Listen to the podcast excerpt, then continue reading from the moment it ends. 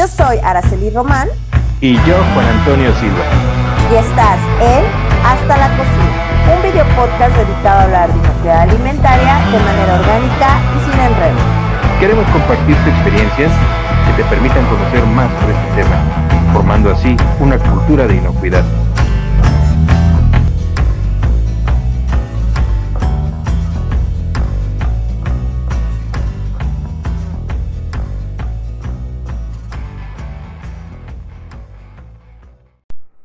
En nuestro quehacer diario, siempre nos preocupamos por todos los aspectos que puedan impactar en la inocuidad de los alimentos que fabricamos o preparamos. Nos mantenemos atentos a los controles higiénicos, a las buenas prácticas de manufactura, la higiene personal de nuestro equipo de trabajo y la contención de todo vector de contaminación que pueda alterar nuestros productos. No obstante, hay dos aspectos que pueden pasar desapercibidos o bien que son vistos como molestos o como un gasto, pero que, sin embargo, son muy importantes tanto para la prevención de la contaminación cruzada como el correcto desempeño de los procesos. Nos referimos al mantenimiento y la limpieza, que, en esta ocasión, son los temas que abordaremos en este nuevo capítulo de la norma 251 y buscaremos resaltar el impacto positivo que tiene en la inocuidad de los alimentos. Hola Juan, ¿cómo estás? Bien, bien, Ana, ¿cómo estás tú? Yo, excelente. Oye, ah, qué bueno. Una vez más en un capítulo nuevo, muy interesante la intro que nos hiciste saber. Y bueno, eh, yo creo que con la intro, pues ya le da al público toda la idea de lo que vamos a hablar el día de hoy, que es justamente de la norma 251, que no la hemos dejado de lado, sigue estando en nuestra mente y en nuestro corazón. Y hoy vamos a tocar un tema, eh, el punto justamente 59, ¿no? Que habla de mantenimiento y limpieza. Entonces, Juanito. Así es. Así es. Bueno, pues vamos a entrar en materia ya que hablamos de, de cómo ven, cómo perciben algunos, no todos, el mantenimiento como un gasto y algo molesto y la limpieza todavía más molesta y sí, la verdad, honestamente, sí, o sea, diario, diario hay que limpiar, pero ni modo, es importante y es parte del, gremio, ¿no? Pues Yo siempre he pensado que los que entran a trabajar con alimentos sin importar el sector, ya ves que tú y yo estamos entre el sector de la manufactura y el del servicio, en todo se, se hace limpieza diario, diario en cada turno, este, al final de la jornada, siempre hay que hacer limpieza. Entonces, eso es lo que va en verdad a, demostrar si tú perteneces a ramo o no. Si te da ultra pereza, vete mejor porque parte de todo lo que se hace aquí es la limpieza. Y el mantenimiento, eh, en algunos lugares es así como como que el, vecino molesto que no te quiere ayudar, o es el número rojo en el estado de resultados de una empresa, aparentemente, pero los dos son clave. No sé si estás de acuerdo conmigo en que los dos son clave. Mucho, De hecho, en la industria, la, cuando se arman los equipos de inocuidad, miembros del, equipo deben, deben, bueno, no deben, se sugiere siempre que haya gente del área de mantenimiento, porque debe ser gente que también esté muy consciente de la relevancia que tienen sus actividades en el proceso. O sea, no se trata nada más de producir alimentos y que los responsables es la gente de producción y calidad, ¿no? Sino que ellos, el papel que juegan ahí es sumamente importante para evitar una contaminación. Digo, de manera preventiva y también cuando se tienen que llevar a cabo los mantenimientos correctivos, cómo deben de asegurarse de que no van a provocar una contaminación en el, proceso, en caso de que les agarren emergencia, ¿no? Porque por lo regular pues, se tiene que parar todo y, y tendrán que dar el mantenimiento, pero va a haber ocasiones en los que tal vez no pueda ser así, en un mundo ideal, ¿no? Que no pueda ser, pues sí, si no está programada y es algo correctivo, algo emergente, bueno, tendrán que tener también eh, suficiente habilidad para evitar las contaminaciones. Exacto, de hecho, bien lo mencionaste y vale la pena resaltar que cuando hablamos de esquemas como HACCP, sin entrar en más detalle, dentro de los miembros del equipo CASAP, es altamente recomendable que el personal del mantenimiento forme parte del mismo, sobre todo porque van a haber eh, fases críticas que son controladas a través del equipo en la producción. Y por tanto, eh, es importante asegurar esa parte. Pareciera que tanto el área operativa, la de calidad y la de mantenimiento hablan idiomas distintos entre sí, pero lo que logran, siendo honestos, ¿no? Lo que logran en conjunto, si, trabajan realmente en equipo, es asegurar que la capacidad instalada de un inmueble, de, un, de una planta, esté en las óptimas condiciones que permita, primero, mantener la producción y, segundo, prevenir problemas que afecten a la inocuidad. Por eso es importante, niños. Por eso se debe tener mantenimiento y, limpieza. Algo que mencionabas ahorita al inicio, justamente es el tema de los gastos, ¿no? Que muchas veces lo ven como un gasto y a veces irrelevante. Eh, hay que recordar que a veces lo barato, o no decir, sí, lo barato sale caro. A veces creemos que estamos ahorrando unos pesos y que al final cuando se vuelve un problema del tamaño de una bola de nieve es cuando en realidad tienes que desembolsar una buena cantidad eh, del bolsillo y esto se vuelve complicado, ¿no? Y es cuando dejamos, o esto sucede cuando dejamos de dar mantenimientos, cuando dejamos de dar limpiezas, también aquí yo creo que más adelante lo vamos a ir acotando, digo, hablamos del mantenimiento preventivo y correctivo, pero de las limpiezas pasa lo mismo, están las limpiezas que son de diario y están las limpiezas profundas. Y muchas veces esas limpiezas profundas se dejan de lado porque pues yo ya la ve todos los días, ¿no? Y a veces vamos dejando que se vaya deteriorando el equipo, la instalación, por no dar esos mantenimientos o limpiezas que se requieren en tiempo y forma. Muy bien, Juanito, pues yo creo que hay que arrancar, ¿te parece? Y si nos vamos al primer punto, que justamente es el 591, y que eso es un texto tan simple, pero a la vez creo que se puede resolver con, con muchas em, herramientas, tal vez. Eh, habla de que los equipos utensilios deben estar en buenas condiciones eh, de funcionamiento, o sea, todo debe estar funcionando bien. Pero ¿cómo lo logras? O sea, al final es un texto muy simple, pero ¿cómo se logra? Híjole, si quieres arráncate o me arranco. Es, que es muy simple. Este tipo de requisitos en, la norma son similares a las generalidades en un, en un estándar que hable acerca de sistemas de gestión, si es que estás de acuerdo conmigo. Siempre en un sistema de gestión va a haber un requisito que diga, e, ejemplo, ¿no? Ya sabes, se debe inventar, mantener, revisar y demás un sistema de gestión. Punto. Bien, eh, ahí abarcan un montonal de cosas, pero es una generalidad. Esto es una generalidad. Los equipos y utensilios deben estar en buenas condiciones de funcionamiento. Bien, el hecho es que desde la compra se tiene que asegurar que el equipo y los utensilios adquiridos o que van a ser adquiridos sean los que realmente yo requiero para mi operación. Y eso se ve desde el diseño. Nos vamos a acordar del primer capítulo de esta norma cuando hablamos del, del inmueble. De la misma manera, dependiendo de lo que yo voy a producir, o en el caso de un restaurante, dependiendo de mi menú, pues yo tengo que definir cuáles son los equipos que realmente necesito y los que no, y cuáles son los materiales y características de dichos utensilios que voy a adquirir. Desde ahí yo, yo, ya debo de saber.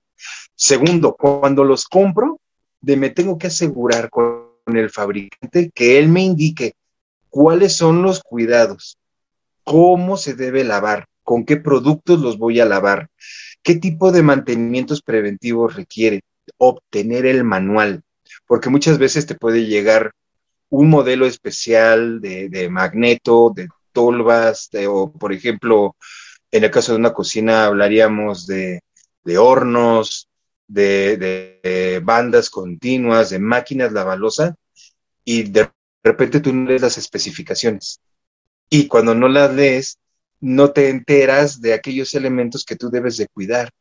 Hay equipos que pueden contar con un display íntegro monitoreo de presiones, de aspectos como la presión, la temperatura, etcétera.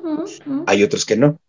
Y de repente para ti es importante el monitoreo de uno de estos indicadores, pero como no cuenta con el dispositivo el equipo, pues te ves limitado, pero ya lo compraste, ¿no? Ya lo tienes trabajando. Tan simple como el ah. hecho del autolavado, ¿no? O sea, hay equipos que se autolavan y, debes utilizar el químico específico de la marca.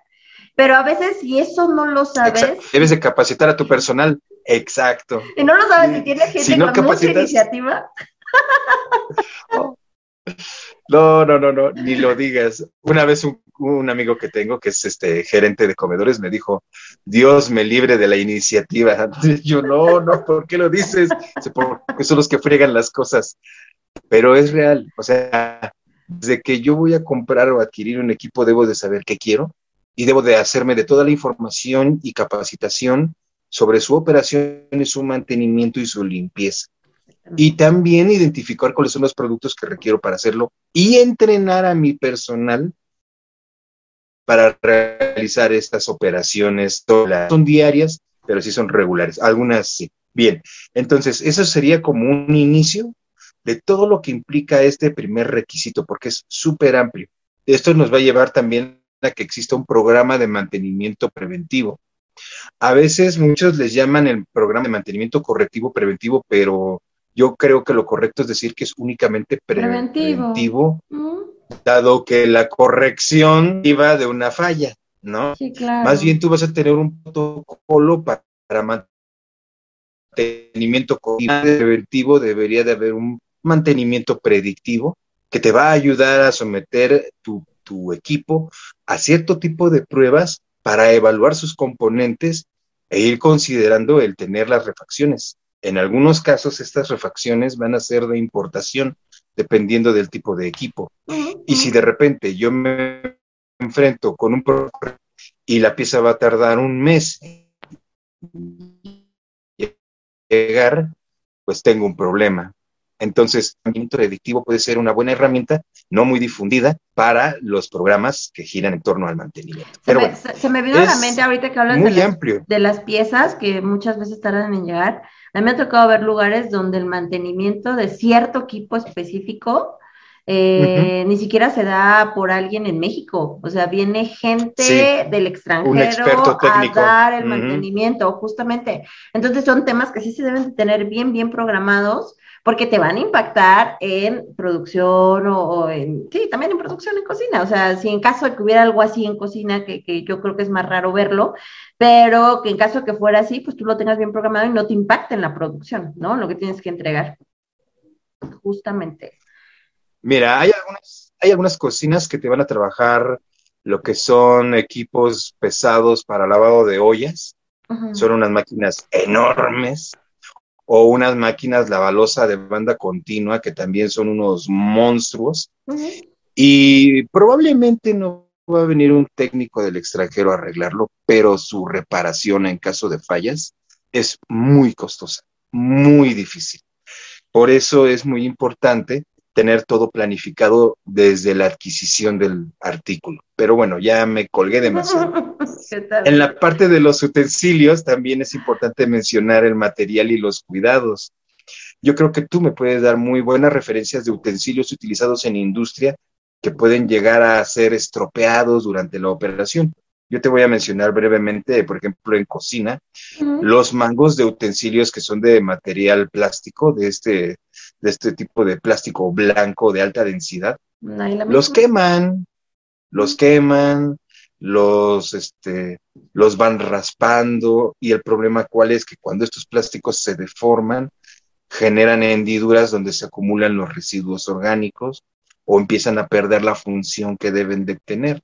O la misma hoja de los cuchillos que de repente pierden filo, quedan romas, eh, se les hacen muescas en, el, en la parte del filo, o que empiezan a moverse del mango, empiezan a tener fuego.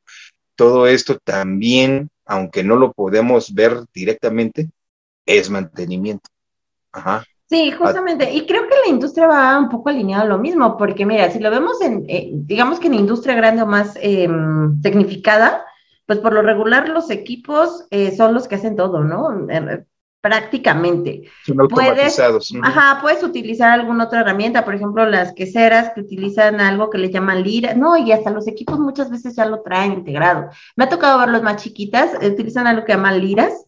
Eh, eh, es un, como si fuera un tenedor, no, no es como si fuera un tenedor, es como si fuera un arpa eh, grande, eh, tal vez un rectángulo con muchas em, líneas, obviamente metálicas, este, y sirven para cortar el cuajo, ¿no? Eso, pero digo, son al final utensilios de corte. ya como cuerdas, ¿no? Sí, como cuerdas. Y las más pequeñas, la industria más pequeña, te vas a encontrar lo mismo que encuentras en una cocina prácticamente. Cuchillos, este, básculas, eh, cutters. Es muy común encontrar en la industria cutters y que a veces es oh, muy complicado el cúter porque las hojas tienen estos tipos de funcionamientos en los cuales si tú ya te acabaste el filo de una parte de la hoja, tú puedes cortar ese pedacito y utilizar justamente una hoja nueva, ¿no? Pero pues obviamente esto te lleva a que em, las hojas tienen esa facilidad para que se corten. Entonces puede que se corte sin que tú quieras que se corte. O también que puedas perder algún pedazo, ¿no? Eh, pero ahí también va muy enfocado en tener como vigilancia de la durabilidad de ese, ese utensilio. Y en realidad si necesitas un cúter en esa zona, ¿no? Em, no sé, es que, es que la industria. Va a depender del nivel de la industria. Exactamente, exacto. Eh, va a depender si es una eh, eh, gigante transnacional, grande, mediana o pequeña industria. Es lo que de alguna manera nos estás comentando.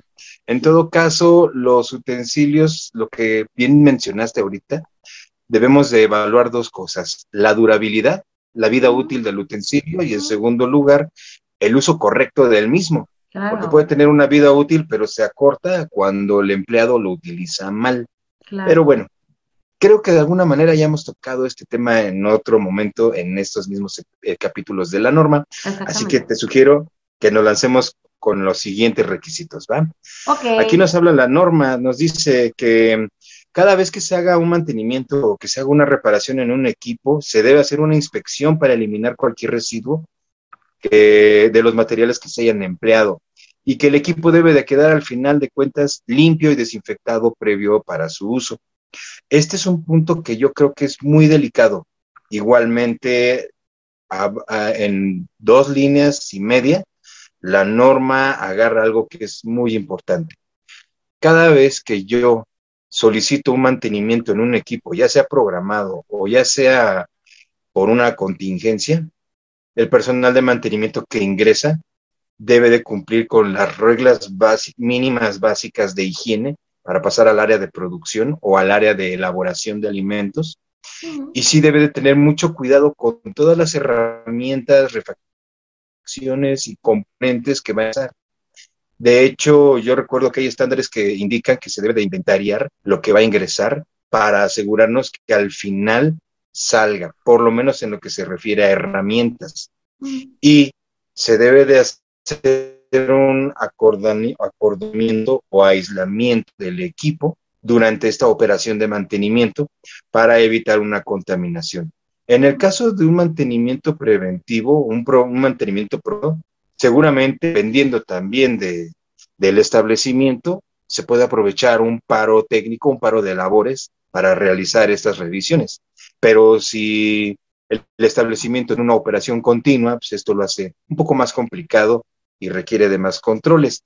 ¿Tú qué nos comentas en este caso? Y, justamente que es lo que hablamos al inicio, ¿no? Dependerá mucho de cómo suceda eh, ese tipo de fallo para que actúe el personal de mantenimiento. Pero como bien lo mencionas, en la industria existe un protocolo como tal para, para el tema de mantenimiento está justamente, no solo es el inventariar, sino que em, existe todo este, pues como lo menciono, protocolo en el cual se indica cómo debe de actuar la persona de mantenimiento. Y no solo a la persona que esté base de la planta, sino el hecho de cómo se debe comportar todos los subcontratados que van a brindar mantenimiento en planta, porque ellos también están obligados a cumplir, ¿no? Y bueno, puede ser que sean los que sean menos, bueno, si no han estado en la industria de alimentos o le dan eh, mantenimiento a todo tipo de industrias y tal vez te mandan a alguien que es su segunda, tercera vez en un tipo de industria, de este tipo de industria, puede que no tenga los mismos cuidados que alguien que ha sido capacitado y se ha reforzado es su correcto. en temas de inocuidad, ¿no? Y el que no debes hacer esto, no debes hacer el otro, no puedes entrar así, te tienes que bañar diario, este, tal vez esta persona, no sé, tal vez no tuvo el hábito de bañarse en la mañana y se bañó en la noche, no sé, qué sé yo, ¿no?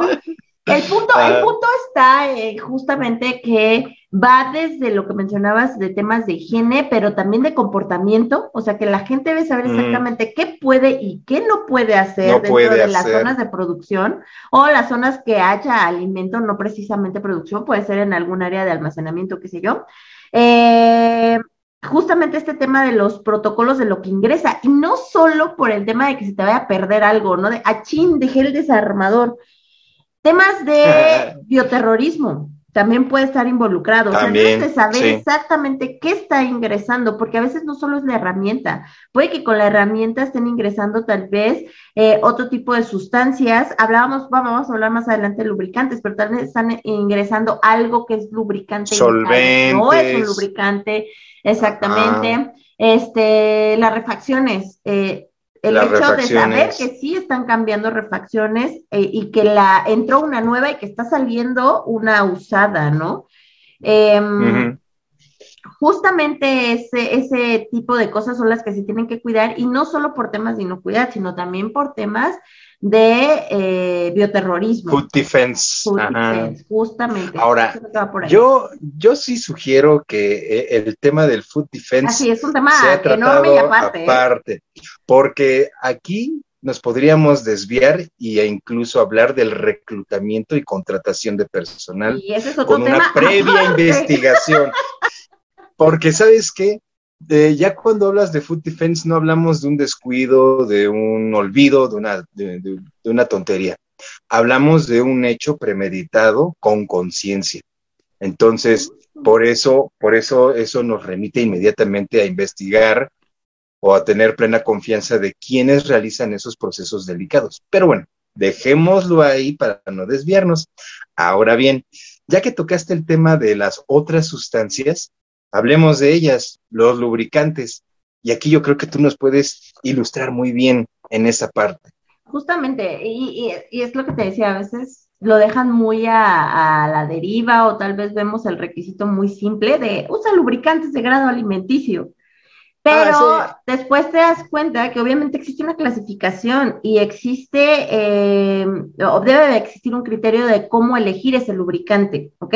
Entonces, hablando de esa clasificación, tenemos tres tipos de lubricantes que se pueden utilizar, que va a ser el H1, el H2 o el H3. Estos lubricantes también cuenta con una certificación, o sea, hay alguien que dijo que forman parte de esa clasificación, o sea, tampoco es como que yo fabricante digo que mi lubricante es H1, o sea, ah, no, no. tienen que pasar por un proceso de aprobación y que puedan ostentar obviamente que son de grado alimenticio y en qué clasificación se encuentran. Son como eh, los que, perdón que te interrumpa, son como aquellos que, te, incluyen en la impresión de, su producto de, o de la botella o X, las siglas NSF. Ah, que NSF es un organismo de certificación, pero que también se dedica a hacer pruebas. Eh, bueno, en este caso certifica que el producto justamente está dentro de esa clasificación, ¿no? Entonces. También algunos sustentan los de la FDA. Sí, también puede ser posible. Bueno, y es que también se hace mención porque más bien dan cumplimiento a requisitos específicos de la FDA. ¿no? Entonces es donde ya te hacen eh, justamente la referencia en sus fichas técnicas de a qué requerimientos están dando cumplimiento. Eh, el H1, vamos a hablar así muy rápido de H1 para qué es. El H1 es para eh, justamente lubricar equipos que eh, o las zonas de los equipos que pueden estar en contacto con alimento, ¿ok? El H2 es para zonas de equipos que no están en contacto con alimentos. Ese, ese lubricante, aunque es de grado alimenticio, no puede estar en contacto con alimento. Y el H3 puede ser un eh, lubricante que de hecho puede formar parte de la formulación, se considera aditivo, ¿no? Entonces, sí existe toda una clasificación y es importante que cuando ustedes requieran hacer la selección de un lubricante, tengan en cuenta esa clasificación y para qué van a requerir ese lubricante. ¿ok? También hay que tener en cuenta otra cosa y aquí puede que esté un poco ligado al almacenamiento de los productos químicos. Pero hay que tener en cuenta, si nosotros somos de mantenimiento y tenemos un almacén de mantenimiento, los lubricantes de grado alimenticio no deben estar junto con los lubricantes genéricos, o sea, los que son para motores, o sea, los que son para temas ya de otros equipos otro tipo de situaciones que no son de los equipos de la planta, ¿no? Yo entendería que al hablar de estos lubricantes de grado alimenticio, a pesar de su clasificación que nos diste ya, los vamos, a, los vamos a, identificar en el uso, por ejemplo, de bisagras. Yo puedo tener a lo mejor un equipo cuyo, que es un contenedor y su compuerta pues tiene bisagras. Y estas bisagras a lo mejor por diseño se encuentran colocadas en la cierra de esta forma la compuerta y por ende puede escurrir. Entonces, el tipo de lubricante que voy a aplicar en esas bisagras tiene que ser de grado alimenticio. Ahora bien, dependiendo del uso que le estoy dando a este, a este lubricante para este equipo, yo debería determinar si es H1 o 2 o 3. Pero van a haber partes muy, muy internas del equipo donde está la parte mecánica donde obviamente voy a usar un lubricante genérico. Normal, un lubricante Porque esas partes en ningún momento va a, haber, va a haber un contacto o va a existir un riesgo de contaminación. Ahora bien, quiero entender un poquito el uso de, ese sería un H1 el que te acabo de decir, ¿no?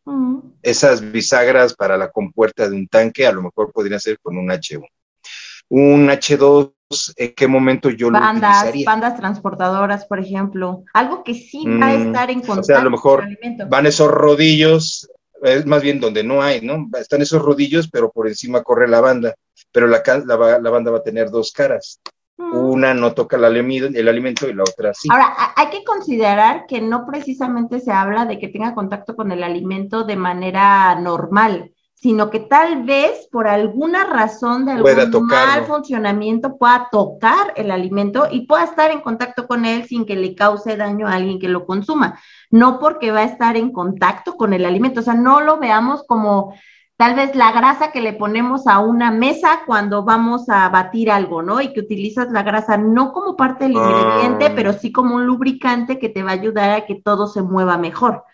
Eh, ese, ah, ese en, e, en, ese caso sería un H3, que sí está en contacto con el alimento, que puede formar parte de y que es completamente grado alimenticio. De hecho, hablábamos por ahí de los tipos de, de aceites que se utilizan en este caso, porque eh, obviamente son completamente comestibles. O sea, hablamos de grasas Dame un segundito, por aquí traía yo, saben que el acordeón siempre es importante. Grasas como aceite de maíz, claro, de, acordeón. de soya, de semillas de algodón, o sea, son aceites que sí podemos consumir y que sabemos que no nos van a hacer ningún tipo de daño, ¿no? Ese sería un H3.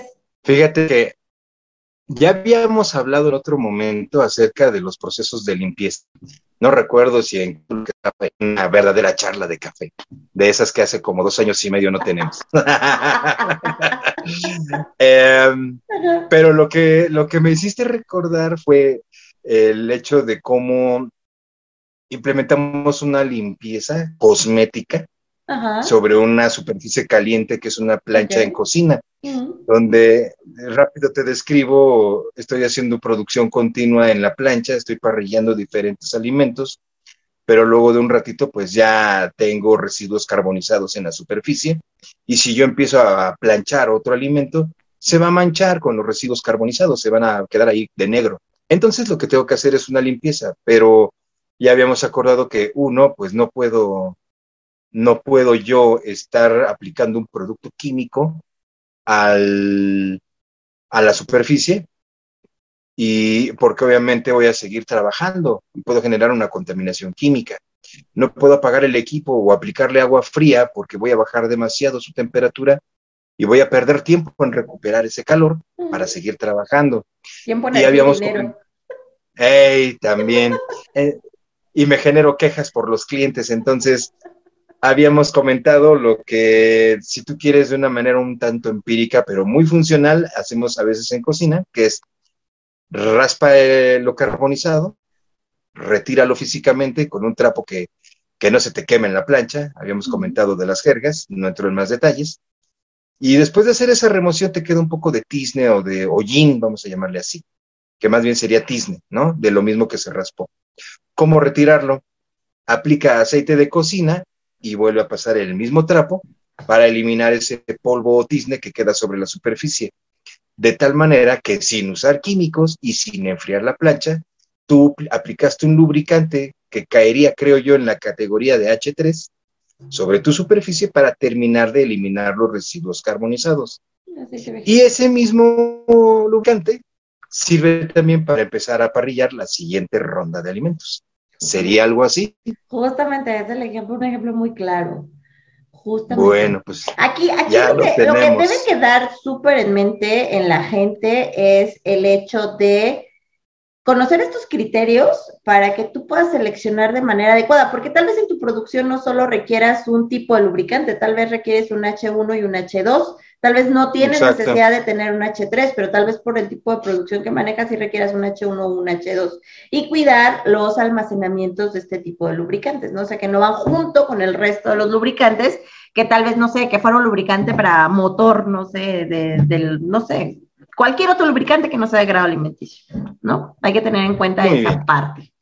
Lo importante aquí es tomar el programa de mantenimiento como el eje para el mantenimiento de todo mi inmueble y puedo partir primero de la, durante la adquisición de los equipos nuevos de las garantías. Cuando yo adquiero mi artículo voy a tener una garantía que puedo hacer valedera cada vez que tenga un evento.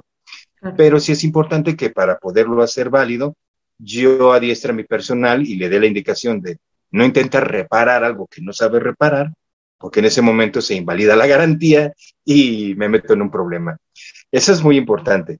Otra cosa que debemos tomar en cuenta en un programa de mantenimiento son las frecuencias en las que los voy a hacer.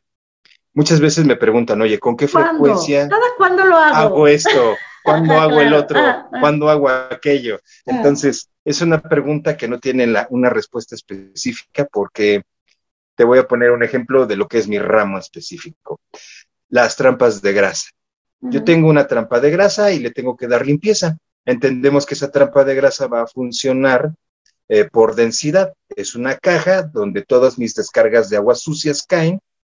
Van a ir, un, digamos, una división de agua con grasas.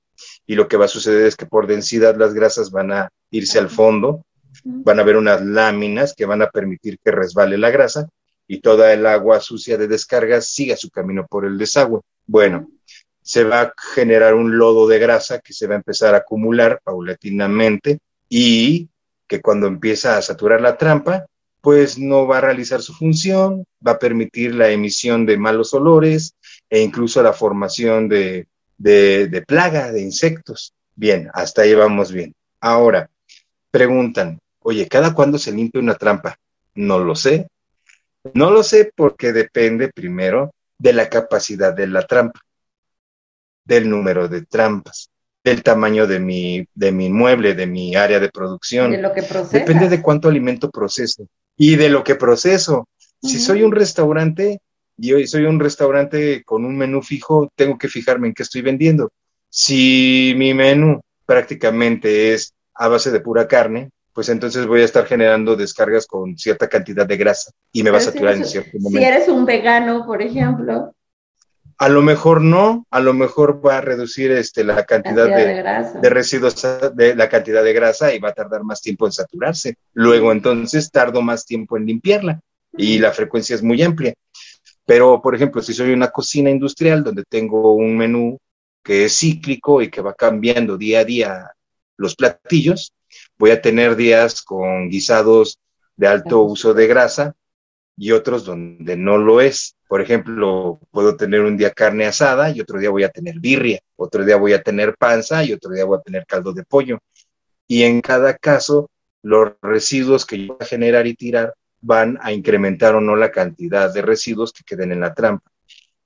Pero yo no lo sé, también depende de qué tan limpia o qué tan floja es mi gente al momento de hacer descargas de agua. O sea, depende de muchísimas cosas que no puedo medir. La única forma es ver cuándo se satura y limpiar. E, y si puedo hacer monitoreos, es como también, cada cuando hago la limpieza de un ducto de extracción, de una campana de extracción. Va bajo el mismo criterio que mencionas. No lo sé, no lo sé. De, hasta depende de qué tan, de qué tan bien calibrados estén los quemadores de mis estufones para saber si quemo bien o mal el gas, si me están tiznando o no mis ollas, qué tipo de comida estoy preparando, qué volumen de comida estoy preparando. todo eso va a afectar. Supongamos que eres una de estas cadenas que se dedican a vender pollos al carbón. Entonces, oh, pues imagínate cada cuándo tendrías que limpiar, ¿no? Digo, ¿Con qué, con, qué, frecuencia? se va a empezar a acumular residuo en la parte interna del ducto? Entonces, eso me, eso me lo da mi opción.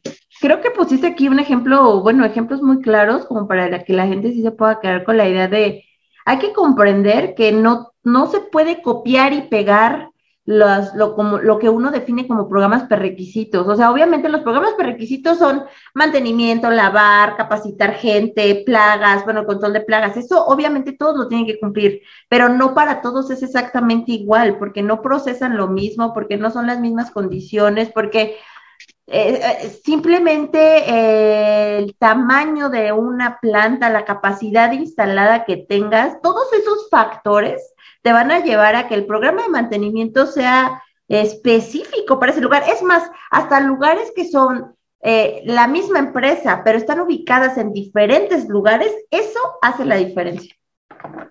Eso hace la diferencia. Hay otra cosa que no hemos mencionado y honestamente creo que este episodio, este capítulo se va a partir en dos. Sí, se va a quedar mantenimiento. Porque no hemos tocado. Sí, Sí, porque ya, ya nos estamos comiendo el tiempo y no hemos entrado en limpieza. Entonces yo creo que es un buen momento primero para ir acotando y después para ir a, conclusiones. Hay algo que sí debemos mencionar respecto también a la frecuencia. Generalmente te mencionan que hay dos tipos de, de. Hay muchas formas de clasificar la limpieza. Ah, no, esto ya viene para limpieza, perdón. Me estoy adelantando. Pero lo que sí, sí, me estoy adelantando. Te lo dejo para limpieza. Pero lo que sí podemos dejar en claro, y yo ya lo quiero expresar como mi conclusión. Ay, no, espérame, no te vayas a conclusiones, amigo. Yo tengo un tema que es, que, es de esos que vuelan la cabeza. Crítico.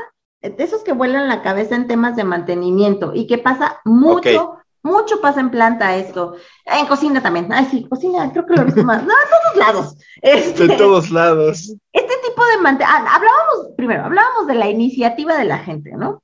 Y este tipo de mantenimientos que se dan, eh, que son temporales, pero resulta que no son tan temporales. Que, que, tú ya ves el pedazo de playo que sostiene algo mosqueado, mugroso, eh, lleno de cochambre y dices, mm, esto no es temporal, esto como que lleva un rato aquí. Ese tipo de mantenimientos creo que son los que nos vuelan mucho la cabeza a nosotros. ¿Por qué?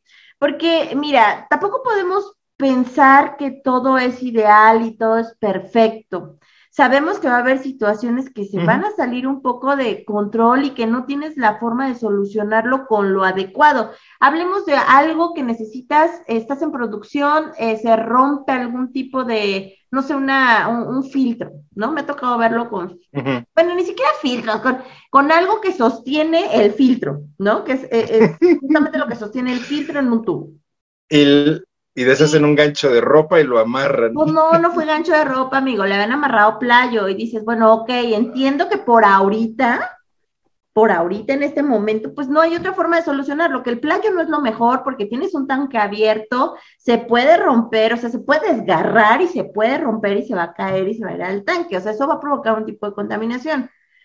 Pero también dices, ok, es temporal, entonces, dame la evidencia de que ya estás gestionando la compra de lo que va a sustituir eso, porque tú ya debiste haber tomado acciones en el sentido de, ya lo estoy buscando, lo estoy comprando, pero no me ha llegado. Y estoy buscando la forma en que yo no tenga que parar porque tengo que sacar una producción y porque tengo que seguir con el proceso, ¿no? Y ahí viene la iniciativa de la gente, eh, muchas veces dicen por ahí que, que somos demasiado creativos, pues sí, ok, me parece perfecto. Pero nos pasamos. Busca algo que no genere contaminación, que tenga un bajo riesgo de contaminación. Impacto. Y que sea temporal. Y temporal creo que no debe de aplicar como la palabra en México ahorita, que creemos que ahorita es como de aquí al año 2028, cuando estamos en 2022, sino es algo temporal, es algo que solo va a estar ahí por un lapso pequeño de tiempo en lo que logro tener lo que, lo que en verdad voy a tener, eh, bueno, con lo que lo voy a sustituir y con lo que voy a solucionar el problema de manera correcta. Yo, yo lo que sí quiero que se quede en mente es no vean las cosas disociadas. Digo, nosotros tenemos que acotar mucho esto y verlo de manera más específica por obviamente el tiempo. pero no vean las cosas de forma disociada, todo va alineado al mismo fin, todo se va amarrando una cosa con la otra. Y no es que tengan que ir armando programas para requisitos independientes, se van a dar cuenta cuando armen todos los protocolos, que todo, todo va enganchado, todo, completamente todo. Ahora sí, Juan, vete con tu ejemplo. ¿Qué te ah, no, mira, es que unas son las que tú mencionas, que son muy comunes, también en cocina lo son, de que, por ejemplo, el tubo de gas que alimenta a la barra caliente de servicio, se desoldó un componente y está colgando. Y ahí sí, literal, con un pedazo de alambre lo amarran, lo atornillan y lo, lo, aseguran. Y dices, bueno, ok, pero ¿cuándo, ¿cuándo le vas a colocar la pieza correcta, no? Ah. Pero ¿qué crees? No sé si te pasa en industria, en cocina sucede que hay equipos tan viejos ah, que ya no, que ya no los fabrican y ya no hay refacciones y tú, ¡ay, qué hago! Entonces tú de repente llegas a esa barra, de, a una máquina lavalosa. La máquina lavalosa es la más castigada. La, la resucitan con... Se vuelven Literalmente con hechizos, ajá. Y, y, le ponen piezas de quién sabe dónde y láminas mal soldadas y la obligan a seguir trabajando. Y, y, tú dices, bueno, ¿y cómo le están haciendo aquí? No, pues ya viste cómo, ¿no? O sea, están creando un Frankenstein de diferentes piezas, pero porque ese modelo es tan viejo que ya no existen refacciones y pasa muy seguido. O por ejemplo, de repente un colador cónico o chino se desoldan sus varillas y en vez de comprar otro, ahí sí se pasan. Eh, en vez de comprar otro, ¿qué hacen? Ay, ve con tu cuate de mantenimiento. Echa una soldadita. Es una soldadita, y pero soldadota, un cacahuatazo. Y pasa lo que habíamos comentado, ahí se atrapan los residuos orgánicos y es muy difícil de lavar. Entonces, una cosa es darle mantenimiento, en vez de darle mantenimiento a algo, también tenemos que evaluar la vida útil del utensilio del equipo, como ya dijimos, y, si no, pues hay que recurrir a la, a la sustitución. Debería yo de presupuestar incluso la reposición de equipo y de utensilios en un momento dado. Eh, y si le doy un buen mantenimiento a mi mueble y a mi equipo, no debería de caer en estas prácticas tan... Castigadas, ¿no? Creo yo a veces. Tan del, no, más bien tan del chavo del ocho. O sea, dices, no puedes estar haciendo lo que estás haciendo. Como, como amarrar una tubería o la tapa de un componente con playo o amarrarle un alambre. Las perillas de estufones, amigo. Luego, ah, bueno, me ha tocado, es que sí me tocan la, cocinas. Las me abren con cuchillo, sí. Sí, me ha tocado ver muchas cosas. Sí, no, está, está una vez, me, una vez me encontré, pero ah, ni siquiera me acuerdo dónde fue, ni siquiera tendría que guardar este secrecía porque no me acuerdo dónde fue, pero de estos, de, de estas pinzas de, de mecánico, las utilizaban para abrirlas. No, todos no son de mecánico. No, sí son de mecánico, las de pico sí, Bueno, unas pinzas. Tenían las unas pinzas, para abrir la perilla de la estufa. Ese, la perilla, o sea, no es mejor comprar una perilla, tener que unas pinzas mugrosas. Mira, te dije que, que, que todavía las pinzas, pero hay quienes usan una cuchara del servicio para abrir la perilla de la estufa. Así como, como el cambiador de las televisiones viejitas. Ah, no, tú ah, no tuviste de esas teles. Ah, sí. ah, bueno. No, no eres tan millennial, pero bueno. Ah, bueno. Eh, pero sí, o sea, ahora yo creo que ya pasamos. Vámonos a conclusión. Sí, sí, sí. Sí, porque está divertido esto, pero, pero ya, ya estuvo. Y precisamente la conclusión que podemos dar a esta primera parte de, de, de este apartado o numeral de la norma, que es el 5.9, es de mi parte. Insisto, el programa de mantenimiento nada más es una hoja donde yo pongo en qué fecha se supone voy a realizar el mantenimiento preventivo de un equipo y cuándo realmente, cuando lo ejecuto. El programa de mantenimiento se debe de construir con mucha información que viene desde la compra del equipo, el uso correcto y debe de rebotar en forma de entrenamiento a mi personal y también mi programa de mantenimiento no es para alargar la vida útil de un equipo hasta sus últimas consecuencias. Es únicamente para asegurar un correcto funcionamiento y prevenir una falla que genere un problema en la inocuidad. Esa sería mi conclusión de momento. Gracias. Yo, yo, yo me quedaría con que eh, involucren siempre a la gente de mantenimiento, involúcrenla. Eh, muchas veces eh, no queremos o evitamos, creo, situaciones, pero em, tal vez es la gente, y, digo, en la industria, en la industria es mucho más común que esta gente sí esté involucrada. O sea, no quiero decir que no pase, es mucho más común que sí esté involucrado. Me ha tocado ver lugares donde mantenimiento, pues es la misma persona, porque son tres, ¿no? En toda la planta, pero eh, hay lugares más chiquitos y también en servicio de alimentos. A veces la gente de mantenimiento ni le involucran, ni saben qué es lo que tiene que hacer, o él sabe su chamba, él sabe lo que tiene que hacer de manera específica, pero no sabe bajo qué condiciones tiene que trabajar dentro de la planta o dentro de la zona donde se manipulan alimentos. Entonces, a veces te llega, eh, a mí me llega a tocar que entra gente de mantenimiento y entra como si entrara al taller de su área de mantenimiento y obviamente me queda claro que sabe lo que tiene que hacer la persona, porque sabe su trabajo, pero no lo incluimos, no lo capacitamos, no lo hicimos consciente de temas de inocuidad alimentaria. Entonces, creo que una forma para lograr el éxito en temas de mantenimiento es justamente incluir siempre a esta gente al tema de la conciencia de inocuidad, ¿no? Es correcto. Y eviten, por favor, las, los, los mantenimientos, más bien las reparaciones temporales. Evítelo, recuerden, es temporal, es temporal. Eh, las zonas temporales permanentes. Sí, pero bueno, esa es mi conclusión, Juanito. Muchas gracias pues. por este, este, No, ¿de qué? E, este episodio la verdad estuvo muy divertido y creo que además nos trajo muchos recuerdos. Oh, sí. Así es, pero bueno. Ah, no olviden, por favor, Estamos ah, en Spotify, estamos en Ebox, estamos en YouTube, obviamente. Este, síganos, compártanos. Si les gusta nuestro contenido, por favor, háganselo llegar a alguien que sepan que les va a gustar. Eh, déjenos comentarios, muchos comentarios. Nos han llegado muchos y la verdad es que nos encantan que nos lleguen comentarios. Eh, si tienen dudas, preguntas, si tienen un cuestionamiento, si se dan cuenta que nosotros estamos diciendo tal vez algo que no es lo más correcto, claro que podemos escucharlos y claro que podemos dialogar al respecto, ¿va? Muchas gracias, Juan. No sé si tú quieres agregar algo más. Nada más, nada más. Ya es hora de irnos. Nos vemos. Bye.